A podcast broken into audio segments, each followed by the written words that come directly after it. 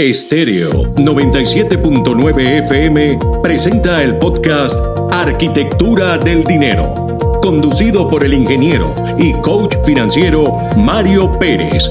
Arquitectura del Dinero, cápsulas informativas sobre finanzas para emprendedores y pequeños empresarios que te conectan con el por qué y para qué creaste tu empresa.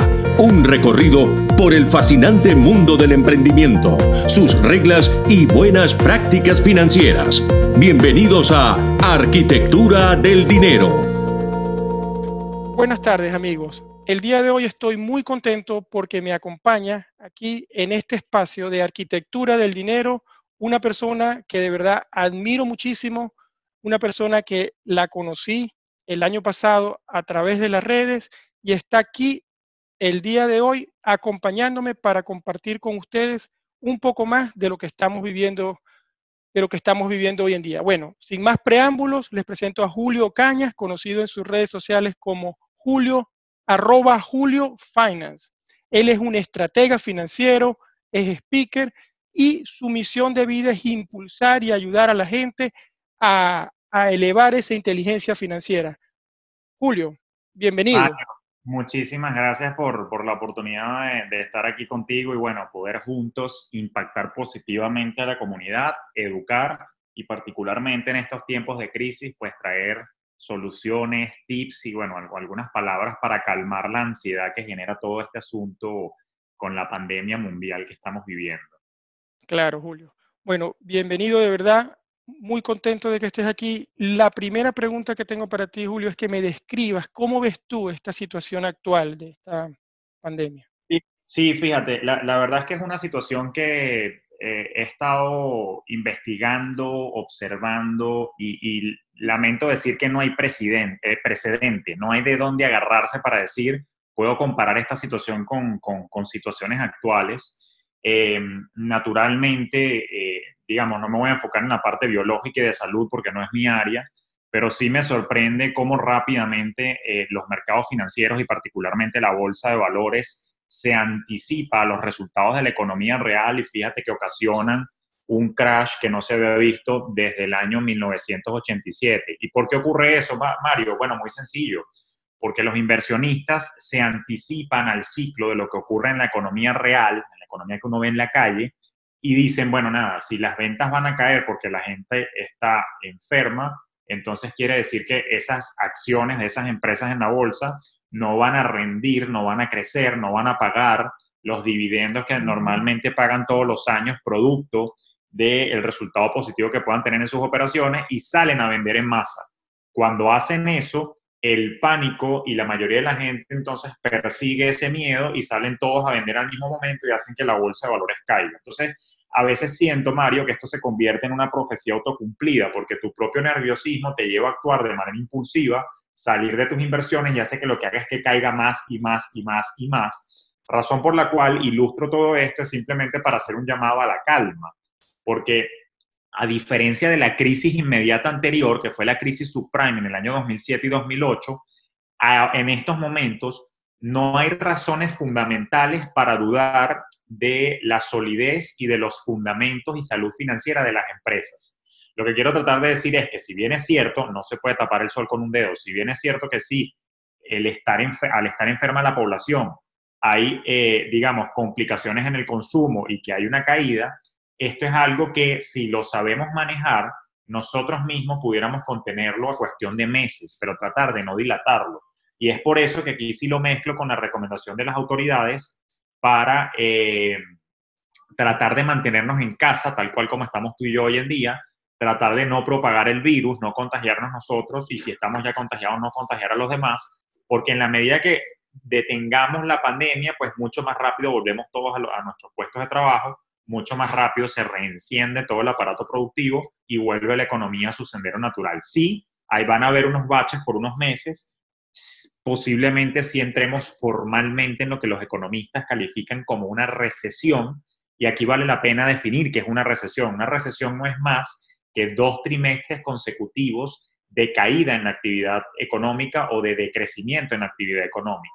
Pero lo que quiero repetir el mensaje aquí, Mario, y, que quiero que nuestra audiencia entienda, es que nosotros tenemos el poder como ciudadanos de que en la medida que contengamos al virus, más rápido volvemos a la normalidad y más corto se puede hacer esa recesión inducida por, por la enfermedad, precisamente porque, bueno, tenemos que evitar entonces eh, a toda costa que se siga propagando por el mundo.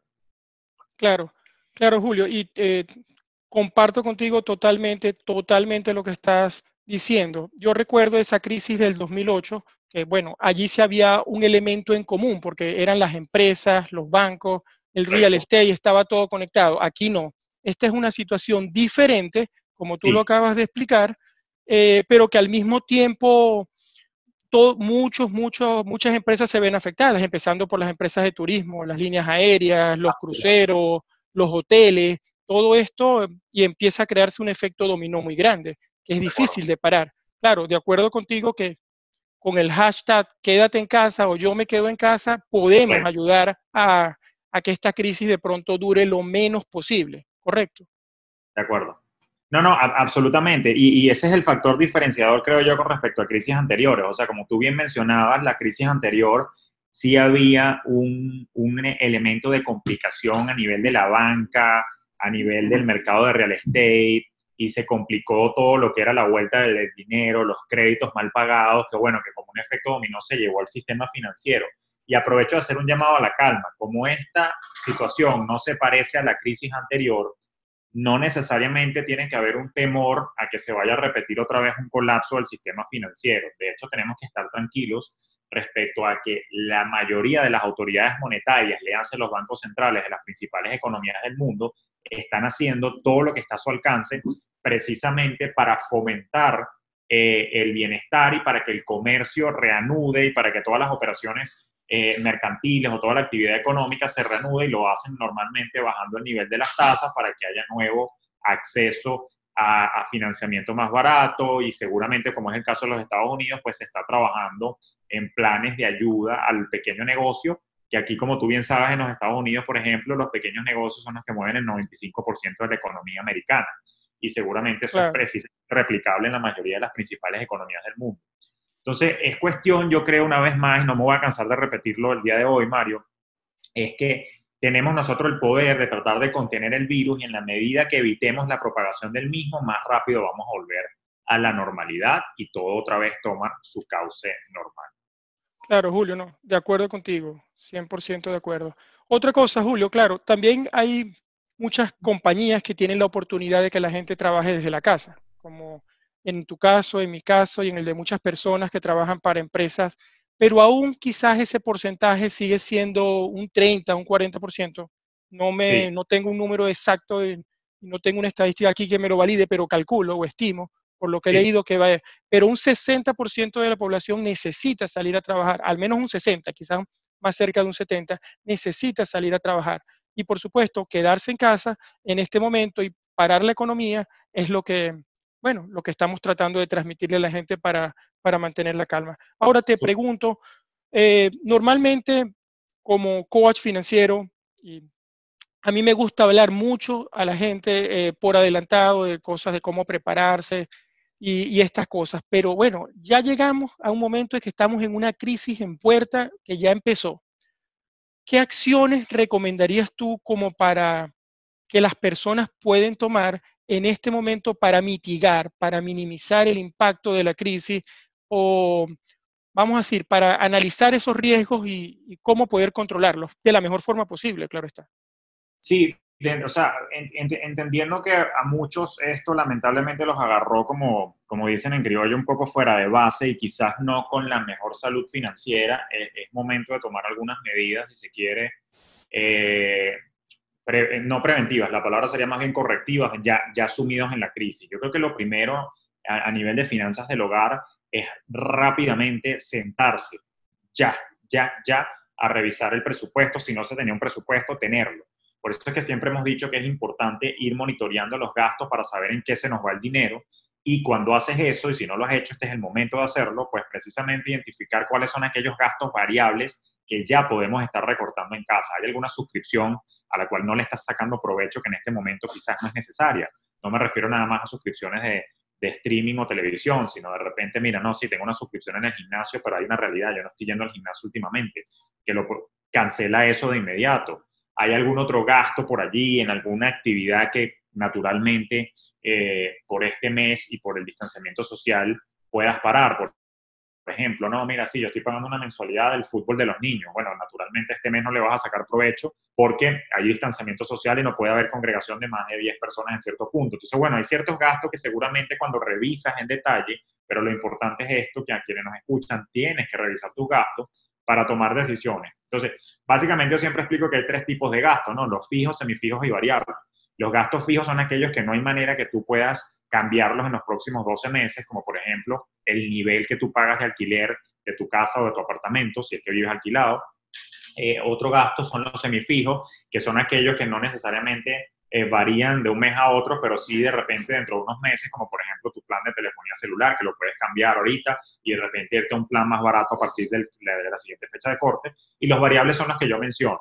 Entonces, uno siempre tiene que comenzar por recortar los gastos variables en la medida de lo posible, después meterse con los semifijos. Y en el caso de los gastos fijos, si estamos ahorita en medio de un problema en el que no se está viendo eh, amenazada la oportunidad de recibir mis ingresos, porque las personas que de pronto son asalariadas, que trabajan para una compañía grande, quizás en la mayoría de los casos no tienen el riesgo de que no te paguen, porque simplemente te ponen a trabajar desde casa y te pagan tu salario. Pero lamentablemente hay personas que trabajan por horas porque de repente trabajan en, retail, trabajan en una tienda o prestan algún servicio puntual, que esas personas sus ingresos sí se ven mermados porque no tienen ni siquiera un patrón o un empleador que les, que les, que les garantice ese pago. En ese sentido, la gran recomendación es, y la preocupación que me está llegando mucho por redes sociales es, bueno, Julio, si no me da para, para pagar la renta, ¿qué hago? Nada mejor como ser frontal con tu landlord, nada mejor como ser frontal con la persona que te alquila la vivienda este es el momento en el que todos tenemos que ser humanos, este es el momento en el que todos tenemos que tener empatía. Y yo estoy seguro que si tú con, tiempo le avisas a tu landlord, estoy pasando por esta situación, sabes que hasta ahora te he pagado siempre a tiempo, pero lamentablemente el coronavirus extendió sus estragos y está afectándome, lo más seguro es que este mes voy a estar tarde y el mes que viene también. Pero yo lo que sí quisiera es que entendamos que el landlord también, en este ejemplo, es un humano y esa persona también está nerviosa y estresada porque ese ingreso que tú le estabas pagando, perdón, esa, renta que tú le estabas pagando es su ingreso. Entonces, fíjate el efecto dominó. Yo pago tarde por razones que son obvias de las circunstancias, pero él también se va a ver afectado por no recibir eso. Entonces, cuando vayas a negociar que vas a pagar tarde, por ejemplo, la renta, me gustaría que por lo menos busques la manera de darle calma, darlo, decirle, oye, no, tranquilo, ven, no, mi empresa esto no, no, me ha pagado, pero me, dijeron que me van a pagar la semana que viene, o sea que voy a tener flujo de caja para por lo menos irte adelantando algo. No la renta completa, pero por lo menos algo para que todos nos vayamos calmando, porque si no se tranca la rueda por completo, donde nadie le paga a nadie, y entonces ahí es donde se complican las cosas. Pero yo creo que aquí el mensaje, Mario, es no temer a la, a la situación de no poder pagar, sino confrontarla y llamarla. Lo mismo pasa, Mario, con las tarjetas de crédito. Oye, no, que tengo que hacer los pagos mínimos, este, y la verdad es que ahorita no tengo dinero porque si no, no tengo para hacer mercado o no tengo para pagar la gasolina y necesito ponerle gasolina al carro para llevar a los niños al colegio. Eso es perfectamente normal. Es en estos momentos cuando uno tiene que levantar el teléfono y hablar con tu institución financiera de confianza o tu banco con el que tú trabajas y decirle, mira, estoy pasando por esta situación, creo que es obvio, como tú también como entidad bancaria estás viendo, estamos pasando por una situación anormal, eh, qué tipo de planes de alivio de pago están ofreciendo ustedes, porque hasta ahora yo he sido buen cliente y he pagado a tiempo, pero lamentablemente esta situación me va a obligar a atrasar. Y créeme, la mayoría de los bancos está entendiendo esta situación, nadie quiere que los clientes se vuelvan morosos, pero como te digo, es donde tenemos que ser más humanos y empáticos, aún también desde la perspectiva de la banca. Entonces, muchos bancos seguramente van a estar trabajando en algún plan de alivio de pagos. Otro ejemplo, gente que debe planes eh, eh, deuda estudiantil. También, eso ya, me, eso ya me pasó a mí, a mí personalmente. O sea, yo estoy pagando mi deuda estudiantil de mi, el, último posgrado que yo hice y que lo terminé en el año 2016. ¿Qué ocurre? Cuando hubo un huracán fuerte aquí en Miami, por ejemplo, ellos ellos mismos me ofrecieron a mí, oye, sabemos que la gente que pasó por un huracán en tu zona este, está pasando por momentos financieros complejos, este, ellos mismos me ofrecieron a mí te, hacemos un, lo que llaman un, un forbearance o un perdón de pagos por unos meses, simplemente para darte oxígeno para que te recuperes y vuelvas a pagar. Ahora, aquí los proactivos fueron ellos. Ellos se acercaron a mí a ofrecerme algo que yo no tenía ni idea. Pero ahí es donde cometemos el error. No esperemos a que nos llegue la oportunidad de alivio. Somos nosotros los que tenemos que proactivamente salir a buscarla y estoy seguro que la vamos a poder conseguir y eso nos ayuda con el flujo de caja en el hogar. Claro, Julio, por eso, rescatando lo que tú estás diciendo ahí, entonces, número uno, ser proactivos y enfrentar la situación. Es decir, ser recursivo, buscar opciones, ver dónde se pueden recortar gastos. Y por supuesto, número uno, visualizar todos esos gastos en un presupuesto. Si no lo tienes, hacer un presupuesto inmediatamente o empezar a construir un presupuesto, anotar gastos o registrar gastos. Sería la, acción, la acción correctiva. Genial, esa está genial. Eh, Julio, de verdad. Ah, oh, te, lo digo, Mario, quienes han escuchado mi podcast Finanzas Orgánicas saben que yo en uno de mis episodios cuento la anécdota de, de cómo me enfermé yo por estrés financiero. Y yo debo confesarte a ti y aquí a la comunidad que la verdad es que terminé estresado y después enfermo por estrés financiero por no haber tenido la madurez de cómo manejar una situación adversa.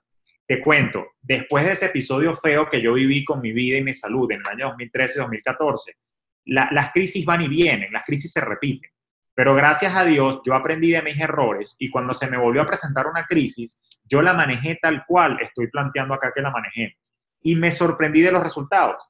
En algún punto, también en el año 2016, pasé por una complicación de flujo de caja en mi negocio. Por supuesto, no me estaba entrando el dinero porque a mis clientes no les estaba yendo muy bien. Eso me trancó a mí en juego. Me volteo yo, no tengo para pagar la renta, pero oh sorpresa, cuando llamo a mi, a mi, a mi landlord, resulta que mi landlord también es dueño de negocio y él entiende eso que está haciendo. Y él, no pudo haber sido, Dios lo bendiga, ya yo tengo cinco años viviendo en esta misma vivienda, no pudo haber sido más empático, pero a veces uno se arma una psicosis, no, entonces me va a sacar del apartamento, se va a molestar conmigo, o sea, no podemos asumir lo que va a pensar el otro. No te voy a decir que de repente sí te vas a encontrar con un un poquito más odioso y menos empático, porque hay de todo en la viña del Señor, pero no nos armemos prejuicios nosotros, no nos, no nos pongamos nerviosos. Estas cosas, lamento decirlas, pasan y pasan más a menudo de lo que uno cree. Ahorita nos está pasando a todos al mismo tiempo por el virus, pero a veces por una situación propia de mi negocio, todo el mundo puede estar bien y solamente yo soy el que estoy pasando por una crisis. Entonces, como esto es común, lo mejor, y aquí esto, aplica para finanzas y aplica para la vida, la comunicación es la base de todo. Entonces, no pierdan eh, la, paciencia, no pierdan la paz mental, comuníquense con los bancos, comuníquense con el landlord, comuníquense y digan, me está pasando esto, bien sabes que mi intención y mi, mi, mi, mi, historial siempre ha sido de pagar a tiempo, pero ahorita estoy pasando por una situación, por favor, podríamos llegar a algún acuerdo para yo poder estar tranquilo y que tú también estés tranquilo, que tarde, o sea, más temprano que tarde me pongo al día y se van a sorprender de los resultados que su landlord va a entender, el banco va a tener que ceder porque es una pandemia mundial, todo el mundo va a estar tarde en los pagos, entonces nadie quiere perder a un cliente porque no le tendí la mano para ayudar. Y eso es lo que yo creo. O sea, apostemos a que nos vamos a entender porque todos estamos ahorita pasando por la misma situación. Claro, claro, Julio. Y yo quería agregar a eso también que aplica tanto en el plano personal como si eres un emprendedor o si eres un pequeño empresario también, de esos que son los que mueven la economía como tal.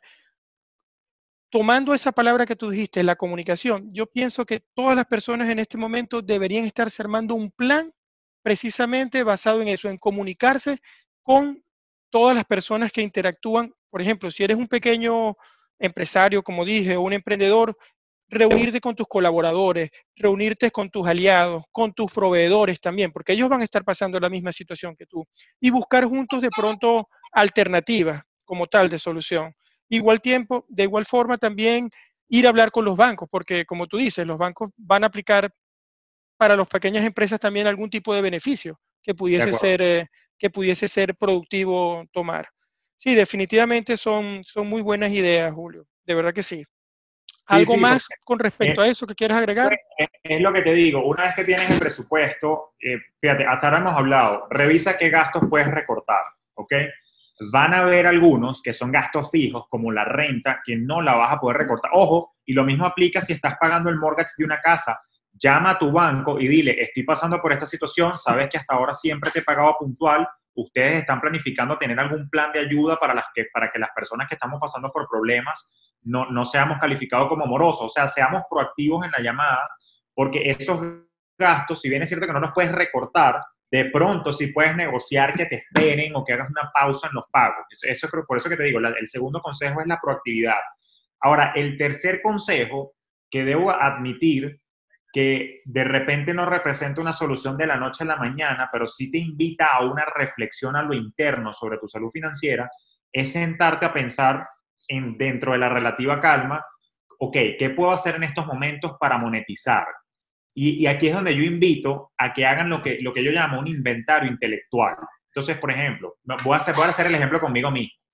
Yo soy asesor financiero, yo sé de finanzas, eh, Dios mediante y gracias a Dios hablo inglés, eh, de repente sé utilizar una hoja de cálculo, tengo ciertas habilidades de diseño, entonces yo empiezo a hacer como que, ah, bueno, ok, yo sé hacer esto, una, una serie de cosas y a eso es lo que yo le llamo el inventario intelectual, qué sé hacer, qué habilidades tengo. Y en función de eso, tratar de pensar o identificar en medio de la situación qué necesidades hay allá en la calle, tal que con algunas de las habilidades que yo tengo, yo pueda monetizar. Porque yo te puedo decir ahorita, mira, eh, yo doy clases de finanzas, pero si ahorita nadie se puede reunir para recibir clases conmigo one on one, entonces ¿qué alternativa tengo? Virarme al mercado en línea y decir, no, es que ahora las clases y mis asesorías las hago en línea. Entonces rápidamente ajusto mi modelo de negocio a la nueva realidad. O vámonos un poco más extremos. Supongamos que nadie quiere hacer asesoría, nadie quiere hacer curso de finanzas conmigo, ni siquiera en línea. Bueno, ¿qué otra cosa puedo hacer yo que en estos momentos pueda ser útil? Entonces resulta que muchos negocios ahorita de repente no tenían o no, no tienen eh, un flujo de caja proyectado. Entonces, hay algo que yo pueda cobrar a un precio accesible, tal que yo le hago una proyección de flujo de caja a los pequeños negocios para ver qué van a hacer y los ayudo a tomar alguna decisión. Claro, no me voy a fincar ahorita aprovechándome de la situación de los pequeños negocios porque sé que tienen problemas, pero puedo cobrar algo módico, algo razonable por hacerles ese análisis, 150, 200 dólares por hacerles un análisis de flujo de caja. Entonces, de repente con esa habilidad que tengo yo de utilizar el Excel, puedo monetizar de una manera distinta en medio de la coyuntura. Entonces, bueno, utilicé ejemplos con mis habilidades, pero lo que quiero decir es que cada uno de nosotros tiene que sentarse nuevamente a hacer el inventario intelectual y tiene que buscar la manera de eh, identificar qué oportunidad de monetización distinta se tiene. Otra idea también, a veces tenemos la casa llena de artefactos o de cosas que no necesariamente estamos utilizando o que le pudieran ser útil a otra persona. Entonces, de repente hay cositas en la casa que tú puedes vender rápidamente y hacerte rápido con algún efectivo que te ayude a paliar la situación. Entonces, ya fíjate que el inventario no es nada más intelectual, ahora también es el inventario del, hogar y por eso es que toda persona tiene que tener, al igual que una empresa, un balance general para tener una lista de todos los activos o pertenencias que tú tienes con su valor actualizado precisamente para cuando pasan momentos como estos, bueno, ver qué hacer. Y hay un caso muy, muy, muy extremo, que ojalá no sea el que, la mayoría se ve asumido. Hay veces que hay prendas de oro en el hogar que nadie usa y bueno, te toca de repente salir a venderlas al precio del mercado simplemente para hacerte con un efectivo. Ojalá eso no sea el caso, pero digamos, lo que quiero es que hay que ver qué tengo a mi alrededor que sea monetizable o que lo pueda vender o que yo pueda cobrar por prestar algún servicio y naturalmente eh, más aún en medio de las condiciones actuales, si se tiene que hacer online, se hace online. Y de hecho hay muchísimas páginas web eh, eh, que precisamente sirven para hacer lo que llaman trabajo de freelancing o trabajo independiente en línea. Entonces, esto es una medida que se puede tomar ahorita como emergencia, pero que me encantaría que también después, cuando las caguas se calmen, que la gente lo implemente también como una oportunidad de tener un ingreso adicional constante porque no podemos depender, Mario, de un solo ingreso porque pasan estas cosas. Sí, sí, Julio, y yo quería agregar algo allí. Primero, excelentes consejos, el inventario intelectual. Tomen nota, señores, que ese inventario intelectual todos tenemos que hacerlo, tenemos que ponernos creativos, porque, y especialmente nosotros que somos venezolanos, Julio, yo siento que el venezolano de por sí pareciera que tuviera el gen de la creatividad o el gen de la recursividad, porque nos encanta inventar, solucionar, donde llegamos, montamos un negocio, una arepera o lo que fuera. Pero es así. Y eso que dices, eh, este, Mario, es muy cierto, porque hay una realidad, y yo sé que nos escucha mucha gente de Hispanoamérica, pero eh, debo decir que el venezolano tiene un poquito más de resiliencia y creatividad, porque lamentablemente desde mediados de los años 90 ya estábamos sumidos en una economía muy inestable, donde esa inestabilidad se acentuó, y no quiero eh, montar un panorama político acá ni nada, ni, cambiar de tema, pero digamos, la manera en la que se manejó la, economía en Venezuela nos llevó a estar acostumbrados a vivir en crisis de alguna manera, particularmente a partir del año 2002. Eh, entonces, con lo que te quiero decir es que la comunidad venezolana que nos escucha, nuestros queridos compatriotas, si quiero mandarles un mensaje de esperanza es que ustedes ya están entrenados para sobrevivir esto y, y, cualquier otro tipo de cosas. Confío en que ustedes desarrollen, mis queridos compatriotas, la creatividad para salir de esto y por favor la transmitan y la enseñan al resto de nuestros amigos en la comunidad hispana a nivel mundial. De acuerdo contigo, Julio. Excelente, excelente, de verdad. Y como otra cosa que quería decir era que si nos tenemos que poner radicales, hay que ponernos radicales con las finanzas en una crisis. O sea, está muy bien ahorita ser proactivo, ir a hablar con tu landlord, ir a hablar con el banco, ir a hablar con tus aliados, con tus proveedores, con todas las personas a tu alrededor y buscar acuerdos, porque todos estamos afectados. Excelente poder tomar y hacerte un, un inventario intelectual y salir a, a, buscar otro tipo de, actividades o negocios que puedas realizar. Y por supuesto, vender cosas por internet, que me parece, siempre se lo recomiendo también a, mis clientes cuando doy esas sesiones. No, que cómo genero más ingresos. Bueno, revisa que hay, una, chica que me decía, bueno, a lo mejor tienes unos zapatos allí que hace tiempo que no te pones y están bien y los puedes vender o, o cualquier cosa. Pero sí hay que ponerse radicales porque si esta crisis se extendiera un poquito más de lo que la gente pudiera aguantar, quizás en el, latinoamericano o el hispanoamericano como tal está acostumbrado a, tener cierto acceso a ciertas cosas, quizás dos, vehículos, dos, coches, dos carros en la casa. A veces hay que salir de uno. O a veces la gente que si tiene dos leasing, porque los leasing son de los más caros, de pronto te tienes que bajar a uno más económico. O sea, hay que pensar, hay que hacer un plan. No digo que tomes acción ya, llegó el coronavirus, sal, sal de tu carro, no, no, pero sí que se lo piensen. Al igual si no puedes pagar la casa, a lo mejor te pueden esperar tres meses, pero si la cosa se extiende, tienes que tomar acción. Ahí te tienes que ir a vivir o con un familiar o te tienes que ir. Pero la cosa es porque, Julio, yo viví la, crisis petrolera en el año 2014 aquí en Noruega. Y vi como durante del año 2014 al 2016 muchas personas, 30 mil personas perdieron el trabajo y fue solo en el sector petrolero, pero fue, fue, fue a nivel mundial pero se sintió mucho en Noruega. Y yo tengo compañeros que, ganaban muy bien, que perdieron hasta la casa por querer seguir el mismo estilo de vida, más allá de la crisis. Y entonces yo llamo a la reflexión porque me parece muy importante que no podemos pretender seguir teniendo el mismo estilo de vida cuando ya estamos sumidos en una, al menos en la puerta de la crisis. Aprendamos a lo mejor los que pueden aprender porque no les ha pasado de cabeza ajena, eso también es bueno por eso quería mencionarlo también. No, no, me, me, encanta el ejemplo que dices, porque este, la, la, verdad es que a veces los seres humanos somos un poco tercos y testarudos, dicen que nadie aprende por cabezas ajenas, nada más el barbero o el peluquero, pero, pero la verdad, Mario, tienes toda la razón, o sea, uno tiene que tratar de ser un poco más humilde y saber recular. Ahora, para poder desarrollar la madurez, Mario, para tener eh, la capacidad de decisión, de hacer los ajustes necesarios como tú lo planteas, yo creo que me voy a desviar un tantito para aclarar un punto, y es que es importante divorciarnos del qué dirán.